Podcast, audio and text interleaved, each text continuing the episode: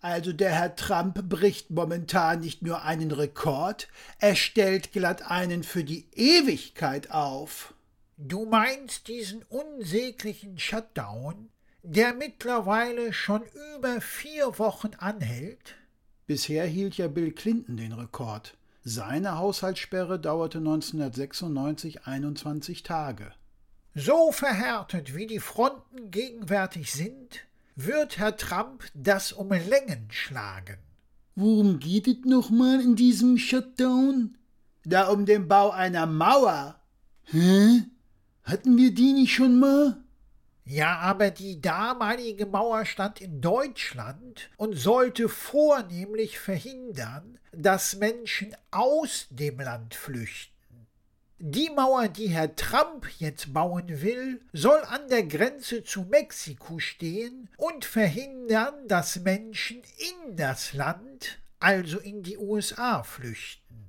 Aha, das ist wirklich mal ein großer Unterschied. Der amerikanische Präsident will mit dieser Mauer aber auch verhindern, dass Drogen und Kriminalität in sein Land kommen.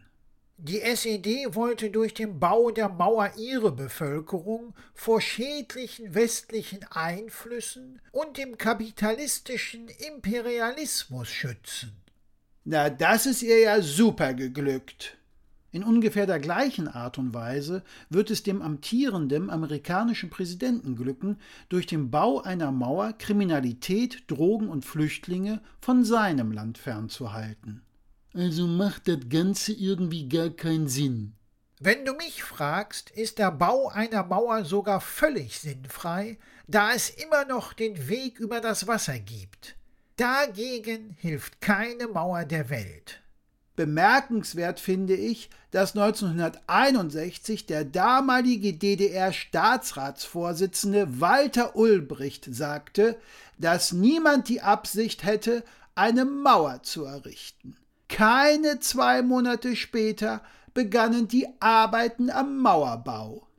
Herr Trump hingegen kündigte schon im Wahlkampf an, eine Mauer zu bauen, die dazu noch von Mexiko bezahlt wird. Diese lässt bekanntlich bis heute auf sich warten.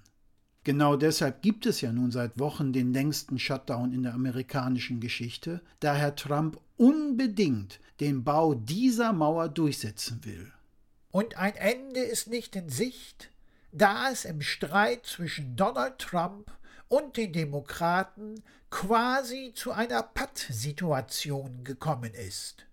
Und keine der beiden Seiten will nachgeben.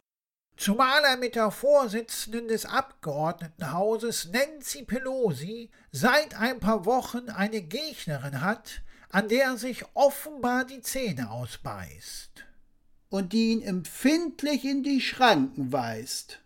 Herr Trump hat über Frau Pelosi kundgetan, dass diese so weit nach links gerückt ist, dass sie nun offiziell eine radikale Demokratin geworden sei.